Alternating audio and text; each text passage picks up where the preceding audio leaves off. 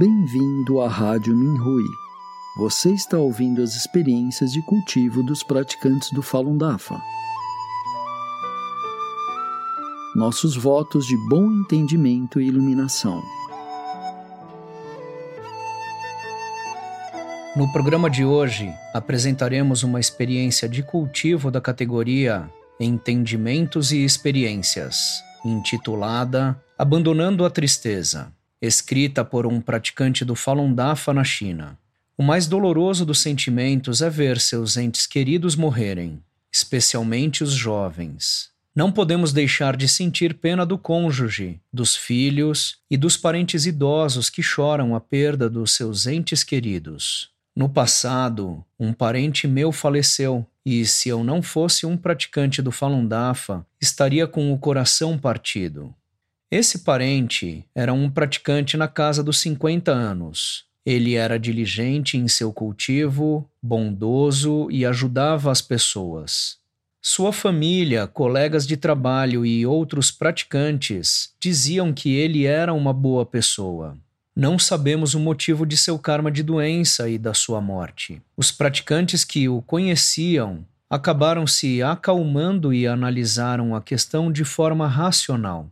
Avaliamos o que aconteceu sob a perspectiva dos princípios do Fá. Entendemos que as velhas forças levaram esse praticante para causar estragos em nosso ambiente de cultivo. Ele era um membro da família, um coordenador com formação técnica e alguém com que estudávamos o Fá. As velhas forças queriam usar o sentimentalismo para nos arrastar para baixo, e a única maneira de evitar essa interferência era renunciar aos nossos apegos emocionais. Quando meu parente estava passando por um grave karma de doença, muitos praticantes enviaram pensamentos retos para ele, mas, mesmo assim, ele nos deixou. Foi um doloroso golpe para todos nós. Mais tarde, percebi que não deveria me distrair com o seu falecimento e que deveria deixar a tristeza de lado. O falecido não queria que ficássemos de luto. Em vez disso, ele precisava que enviássemos pensamentos retos e pedíssemos ajuda ao Mestre, o fundador do Falun Dafa. Então, parei de chorar. Muitos amigos e parentes, mesmo sendo durante a pandemia, compareceram ao velório. A funerária tocou músicas de luto e a atmosfera solene fez com que as pessoas se sentissem tristes e chorassem. Tentei me conter e manter a calma. Recitei em minha mente: o Falun Dafa é bom, verdade, compaixão, tolerância é bom. Quando entrei no velório para me despedir, não me comovi com o choro das pessoas e continuei a recitar as palavras. O corpo humano é como uma peça de roupa e o falecido estava nos observando de cima. Não me despedi com lágrimas nos olhos e acreditei que meu parente seguiria o mestre para um lugar maravilhoso. Durante o festival de Qingming, o dia da remoção do túmulo, fui à casa funerária para prestar homenagem ao meu parente. Ao entrar no local, senti uma nuvem negra e espessa sobre mim, e foi deprimente. Recordei fatos do passado e tive vontade de chorar, como a maioria das pessoas faria. Mas decidi não ficar deprimido. Um buraco se abriu no meio da nuvem negra e eu voei para um céu azul com nuvens brancas e sol quente. Eu me encontrei com meu parente e tivemos uma boa conversa. Meu ambiente mudou de acordo com o meu estado de espírito. O Mestre está nos dando o melhor do melhor, mas tendemos a olhar para as coisas com noções humanas.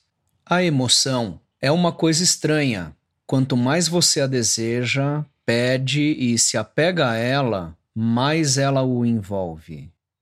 Quando você diz que não a quer e realmente fala sério, ela se solta e desaparece. Independentemente do tipo de relacionamento predestinado que temos uns com os outros, a separação está fadada a acontecer, e essa é a ordem natural da vida. Quando compreendemos a origem e o destino das vidas, podemos aceitá-la. Espero que os praticantes que perderam parentes não se deixem levar pela emoção e se confundam com as ilusões do mundo humano. O tempo está se esgotando e ainda há muitas pessoas que não entendem o Falun Dafa.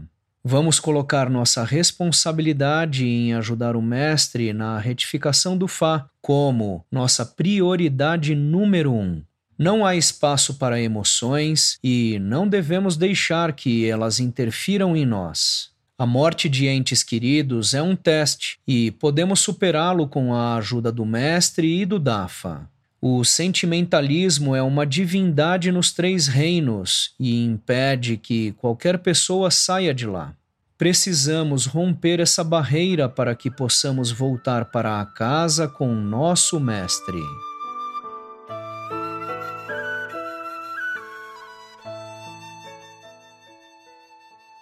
Obrigado por ouvir a Rádio Minhui.